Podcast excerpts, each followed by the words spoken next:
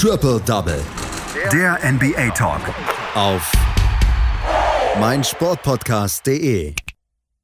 Das Geburtstagskind Stephen Curry führt seine Golden State Warriors zum Sieg. Die Boston Celtics gewinnen auch mal gegen die Houston Rockets. Da gewinnt jeder. Und die New Orleans Pelicans schießen die LA Clippers aus der Halle. Das sind so ein bisschen die Hauptschlagzeilen aus der letzten NBA-Nacht, über die wir hier bei Triple Double am Wochenanfang natürlich auch sprechen wollen. Und bei mir ist wieder einer aus unserem Expertenpool. Heute ist es Patrick Rebin. Hallo Patrick. Guten Morgen, Andreas. Ja, der Birthday Boy Stephen Curry hatte sich eine ganze Menge vorgenommen mit seinen Golden State Warriors. Es waren die Utah Jazz zu Gast, die ja die NBA im Moment anführen und es gab am Ende einen sogar relativ deutlichen Sieg für die Golden State Warriors. Ja, absolut. Und äh, es war vor allem offensiv, äh, am offensiven Brett war es ein wirklich starkes Spiel der Golden State Warriors. Vor allem einer, der natürlich neben dem Geburtstagskind Steph Curry hat wirklich ein, ein starkes Spiel abgeliefert. Draymond Green viele wichtige Aktionen gebracht und am Ende konnte er sich sogar ein Triple-Double feiern lassen. Das 26. seiner Karriere mit 11 Punkten, 12 Rebounds und 12 Assists. Ansonsten natürlich der Birthday Boy. Ja, Stephen Curry 32 Punkte knapp am Double-Double vorbei. Derjenige, äh der offensiv geregelt hat, wie gesagt, 32 Punkte, 9 Assists und insgesamt 6 Dreier an seinem Ehrentag. Es war ein schöner Sieg letzten Endes als Team und auch zum Beispiel Andrew Wiggins konnte mal wieder zeigen, was er so kann, konnte 28 Punkte auflegen. Und ja, die Utah Jazz, die hatten vor allem das Problem, dass sie zu Anfang nicht so richtig ins Spiel gekommen sind, beziehungsweise ihre wichtigsten Akteure zu Anfang noch nicht so richtig ins Spiel gekommen sind. Erst gegen Ende sind sie dann besser geworden. Ähm, das konnten dann die Golden State Warriors allerdings gut verteidigen, beziehungsweise ihre Führung ähm, beibehalten. Haben sie zwar immer wieder ein bisschen rankommen lassen, äh, allerdings dann am Ende eben nicht gefährlich, sodass sie dann am Ende auch wieder wegziehen konnten. Es war ja vor allem Donovan Mitchell, der zu spät erst ins Spiel kam. Am Anfang äh, des Spiels regelte für die Utah Jazz hauptsächlich Mike Conley offensiv. Dann mischte sich irgendwann Rudy Gobert mit ein und dann eben auch irgendwann Donovan Mitchell. Gobert, der konnte mit 28 Rebounds ein Career High erzielen. Dazu gab es 24 Punkte für ihn. Auch Mitchell ähm, erreichte 24 Punkte. Mike Conley hatte am Ende 23 und Jordan Clarkson 21 Punkte. Ja, und die Warriors, die wollen in die Playoffs, sind momentan aber noch so ein bisschen gefangen zwischen den Stühlen. Hat man das Gefühl auf Platz 9 der Zeit und somit dem Play-in-Tournament. Wenn Steph allerdings etwas erreichen will, dann tut er alles dafür und eine kleine Voraussetzung dafür, die Playoffs dann auch zu erreichen, war es definitiv, die Negativserie zu beenden. Dessen nahm er sich an. Sechs äh, und äh, sechs aus neun von der drei äh, und dazu die eins von acht noch gegen die Clippers bei der doch sehr herben Niederlage. Sie hatten seit dem 26. Februar nicht mehr gewonnen. Äh, wie gesagt, teilweise vor allem auch gegen die LA Clippers dann herbe Niederlagen ein einstecken müssen. Aber jetzt äh, gestern haben sie dann eben diese Negativserie beenden können und können sich nun wieder voll auf ihren Playoff-Run konzentrieren. Coach Steve Kerr, der lobte sein Team nach dem Spiel.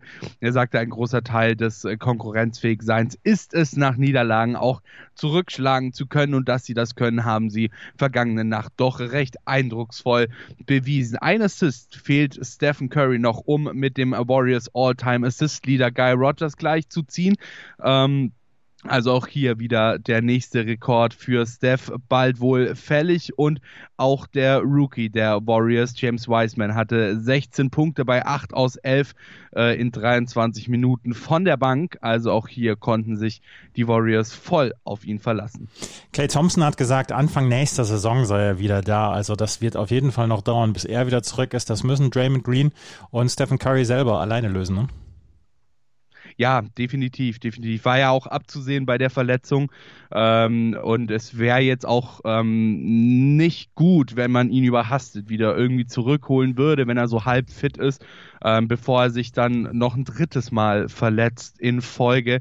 Ähm, und das, ja, ich will jetzt den Teufel nicht an die Wand malen, aber eine dritte schwere Verletzung würde dann wahrscheinlich das Karriereende bedeuten, zwangsläufig. Ähm, dementsprechend ähm, sollen sie ihn lieber noch schonen, gucken, wie sie jetzt oder, oder jetzt gucken, wie weit sie kommen können mit dem Team eben ohne Clay Thompson und dann nächste Saison wieder in voller Stärke und vor allem mit einem völlig gesunden Clay Thompson angreifen. Die Golden State Warriors, du hast es gesagt, auf Platz 9, so ein bisschen zwischen Baum und Borke in der Western Conference. Die Utah Jazz führen weiterhin die Western Conference an, 28 Siege und 10 Niederlagen. Die Boston Celtics waren bei den Houston Rockets zu Gast und die Houston Rockets, da fallen die Räder komplett ab. Es war die 16. Niederlage in Folge, 107 zu 134. Da konnten sich selbst die Boston Celtics nicht blamieren, die in diesem Jahr oder in dieser Saison ja durchaus häufiger den Hang dazu haben.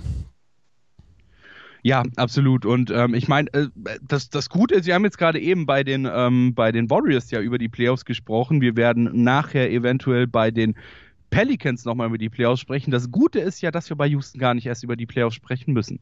Du hast es gesagt, 16. Niederlage in Folge, ähm, unterirdische Leistung, die Houston da in den letzten Spielen zeigt, also wirklich Wahnsinn. Ähm, seitdem, ja, seitdem äh, James Harden weg ist, äh, läuft überhaupt gar nichts mehr bei Houston und dazu kommen eben noch die vielen verletzten Spieler. Die Celtics hingegen, die haben es durch den Sieg geschafft nach der 121 zu 109 Niederlage gegen die Nets Netz zurückzuschlagen. Und es waren, ja, es, es waren wieder die üblichen Verdächtigen. Man kann es nicht anders sagen, die dieses Spiel letzten Endes geregelt haben. Es waren mal wieder die beiden Jays, Jason, äh, Jalen Brown 24 Punkte und Jason Tatum 23 Punkte. Und Brown hat nach dem Spiel dann auch gesagt, ähm, es war ein guter, es war ein guter Sieg für uns. Jeder ist wieder zurück, gesund und ähm, ja, das war definitiv ein, ein Confidence Booster für uns. Und ähm, die Rockets, ja, du hast es gesagt, sie fallen weiter auseinander. Die zweitlängste Losing Streak mittlerweile in ihrer Franchise-Geschichte. Nur 1968 hatten sie noch eine größere mit 17 Niederlagen in Folge. Also quasi nur noch eine Niederlage mehr, dann äh, ziehen sie gleich mit dieser Losing, mit dieser größten Losing ähm, Streak in ihrer Geschichte von 1968 und wie gesagt, die Verletzungen hageln ihnen halt einfach extrem dazwischen. Ähm, momentan nur Victor Oladipo vom eigentlichen Starting Core mit dabei. Ansonsten kein Christian Wood, kein Eric Gordon, kein John Wall und auch kein äh, Daniel House äh, mit am Start. Dafür Victor Oladipo, ja, er kann zeigen, was er kann. Ja, hat er auch einen sehr, sehr schwierigen Start in seine Karriere. 26 Punkte jetzt gegen die Celtics gemacht, allerdings am Ende dann halt keinerlei Möglichkeiten gehabt, dieses Spiel für seine Rockets zu drehen. Ähm, für die Celtics, du hast es gesagt, sie haben sich in letzter Zeit häufiger mal blamiert. Mittlerweile läuft es allerdings schon wieder besser. Fünfter Sieg im sechsten Spiel jetzt gegen die Houston Rockets und ähm, sie regelten das Spiel vor allem im zweiten und dritten Viertel. Ja, nach dem ersten war es noch relativ ausgeglichen, aber dann regelten die Celtics, die Rockets, die kamen nicht wirklich zum Zug und konnten im vierten dann auch das, was sie in den beiden vorigen Vierteln verschlafen haben, nicht wieder gut machen. 13 Punkte Führung Anfang des dritten Viertels durch ein 11 und 2 angetrieben von Kemba Walker. Die Führung auf 22 Punkte, 79 zu 57 gepusht und zu Anfang des vierten Viertels ähm, haben die Celtics dann ihre Führung sogar auf 104 zu 72, also 32 Punkte noch anwachsen lassen. Also das war wirklich ein starkes zweites und drittes Viertel und danach ging bei den Houston Rockets auch nicht mehr viel. Genau das sagte auch Brad Stevens nach dem Spiel. Ähm, er sagte, ähm, beziehungsweise er, er, er zeigte auch so ein bisschen auf, warum gerade seine Big Men in dem Spiel ähm, nicht allzu viel Spielzeit bekommen haben. Er hat gemeint, äh, dass sie eben sehr groß gestartet sind und ähm, dann auch kleiner geworden sind, weil es eben gegen die Houston Rockets sehr schwierig ist, äh, groß zu spielen. So kam am Ende der Sieg zustande. Wie gesagt, äh, die 16. Niederlage in Folge für die Houston Rockets, der fünfte Sieg im sechsten Spiel für die Boston Celtics, ähm, die sich ja momentan auch, nachdem sie relativ stark gefallen waren zwischendurch, wieder mehr nach oben äh, ja, orientieren in der Eastern Conference. War das der Grund, warum Daniel Theiss nur sechs Minuten gespielt hat? Dass sie ja, nicht genau, groß spielen konnten? Genau. Ja, ja also Brad Stevens hatte halt gemeint, dass sie eben nicht, dass, dass man gegen die Houston Rockets generell nicht wirklich gut spielen kann, groß äh, und dementsprechend äh, sie relativ relativ wenig auf ihre Big Men in dem Spiel gesetzt haben. Normalerweise haben die Celtics ja eine relativ große Aufstellung. Ja, gehen ja äh, meistens mit äh, Tristan Thompson und Daniel Theiss in der Starting Five ins Spiel rein und ähm, wechseln dann zwischendurch immer mal wieder durch, bringen dann auch äh, den Time Lord Robert Williams III hin und wieder mal rein. Ähm, aber jetzt in dem Spiel war es dann eben eine eher kleinere Aufstellung, die zum Sieg äh, verholfen hat. Aber sie konnten sogar Taco Fall aufstellen, die Boston Celtics, im vierten Viertel, als es in der Garbage Time um nichts mehr ging. Die Boston Celtics. Da ähm, blüht ähm, jedem Celtics-Fan doch das Herz auf. Absolut. Den, die Boston Celtics im Moment in der Eastern Conference auf Platz 5. Fünf der sechs letzten Spiele haben sie gewonnen und ähm, haben langsam wieder Tuchfühlung zur Spitze in der Eastern Conference. Ein Spiel haben wir noch und das ist das der New Orleans Pelicans gegen die LA Clippers. Und die LA Clippers, äh, so ein ganz kleines bisschen Mini-Krise. Nur vier aus den letzten zehn Spielen haben sie äh, gewonnen und letzte Nacht sind sie an einem ja, an einem dreiköpfigen Mon Monster gescheitert. Zion Williamson, Brandon Ingram und Lonzo Ball. Ja, und ähm, ich, ich kann mir nicht helfen, aber gefühlt gewinnen die Pelicans wirklich extrem viel. Also gefühlt, ja, jetzt so, so rein von, von dem, was man irgendwie ähm, dann auch, auch mitnimmt, wenn man dann morgens eben ähm, die, die Scores checkt und so weiter und so fort. Sie sind aber immer noch nicht in den Playoff-Rängen beziehungsweise dem Play-in-Tournament angekommen. In dem Spiel, ähm, da war es eine stabile Teamleistung von den äh, New Orleans Pelicans. Anders kann man das nicht sagen. Zion Williamson 27 Punkte, Brandon Ingram 23 Punkte, aber auch Lonzo Ball, der zeigte auch mal wieder, was er so auf dem Kasten hat mit 20 Punkten und Stan Van Gundy, der Coach der Pelicans, hat nach dem Spiel gesagt, wir waren im Attack-Modus. Ähm, ja, und ähm, vor allem Cyan wurde äh, sehr, sehr über den grünen Klee gelobt, was aber auch tatsächlich gerechtfertigt war. Ja, also er hat wirklich ähm, ein, ein extrem starkes Spiel gezeigt, mal wieder, muss man ja schon fast sagen. Ähm, er ist wirklich so ein bisschen, ähm, ja, das, das Human Highlight Reel der ähm, der New Orleans Pelicans und nicht nur gepunktet, sondern auch wahnsinnig viel neben den Punkten gezeigt. Er war gefühlt immer überall dort, wo Hilfe gebraucht wurde, egal ob in Dribbles, in der Transition für Layups, in Dunks. Er hat alles gezeigt. Auch defensiv war er am Start und ähm, genau das hat sein Williamson dann eben auch nach dem Spiel raucht oder was, was das braucht, was ich tun soll. Ähm, genau das werde ich dann in dieser Situation auch machen, egal ob Scoren ist, Defense spielen ähm, oder eben zwischendrin rumhopsen. Ähm, zugute kommt ihm definitiv auch, dass er früher als Point Guard gespielt hat, ähm, weil natürlich diese äh, diese, diese Abilities, äh, diese Fähigkeiten, die er damals gelernt hat, er auch nicht so schnell wieder verlernen kann. Lonzo, ähm, wie gesagt, äh, starke, starke Leistung vergangene Nacht auch von ihm. Ähm, 20 Punkte insgesamt, 5 Dreier gab es für ihn. Also auch hier wirklich eine überzeugende Leistung von ihm. Ähm, auch so die New Orleans Pelicans stark von Downtown, 65 Prozent ähm, insgesamt äh, Prozent, äh, genau die Pelicans, ja, wo die Pelicans sind, sind die Highlights am Start. Das liegt unter anderem an, wie gesagt, Zion Williamson, aber auch die anderen Spieler der Pelicans können Highlights produzieren. So gab es zum Beispiel einen Tomahawk-Dunk von Jackson Hayes über Reggie Jackson. Ähm, 17 äh, Punkte gab es insgesamt für Jackson Hayes, Season High auch für ihn. Und ähm, ja, wie könnte es anders sein, wenn du Spieler wie Zion dabei hast, die alleine körperlich so vielen Gegnern überlegen sind? Äh, sie haben auch natürlich die Zone dominiert mit 72 zu 40.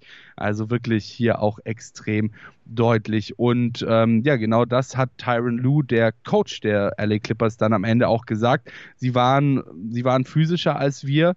Ähm, sie waren härter als wir und äh, am Ende haben wir dann eben das am Ergebnis gesehen.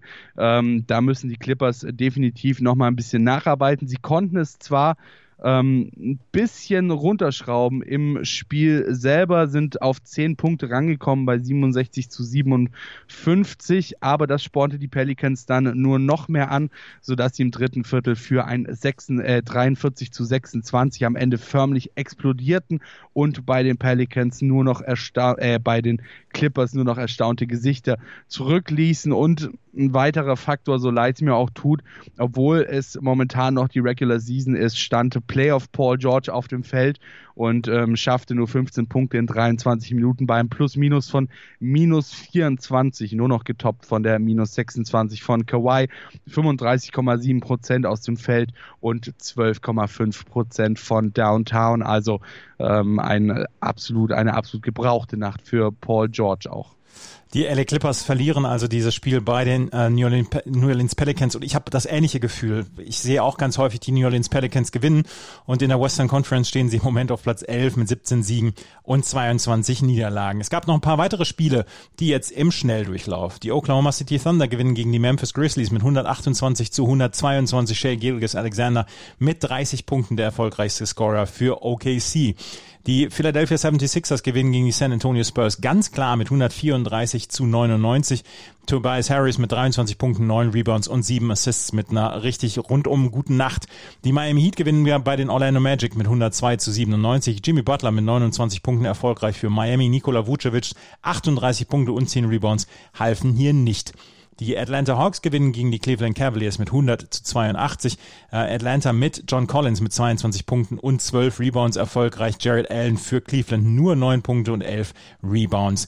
Die Minnesota Timberwolves gewinnen mal wieder 39 haben sie jetzt, 9 Siege, 30 Niederlage, 114 zu 112 gegen die Portland Trailblazers. Anthony Edwards mit einem ganz, ganz, ganz starken Spiel, 34 Punkte für die Timberwolves. Und die Chicago Bulls gewinnen gegen die Toronto Raptors 118 zu 95. Patrick Williams für Chicago mit 23 Punkten, der erfolgreichste Scorer für das Team aus der Windy City. Das waren die Ergebnisse aus der letzten Nacht. Das war Patrick Rebin mit seinen Einschätzungen zu den drei Hauptspielen dieser letzten Nacht. Danke, Patrick.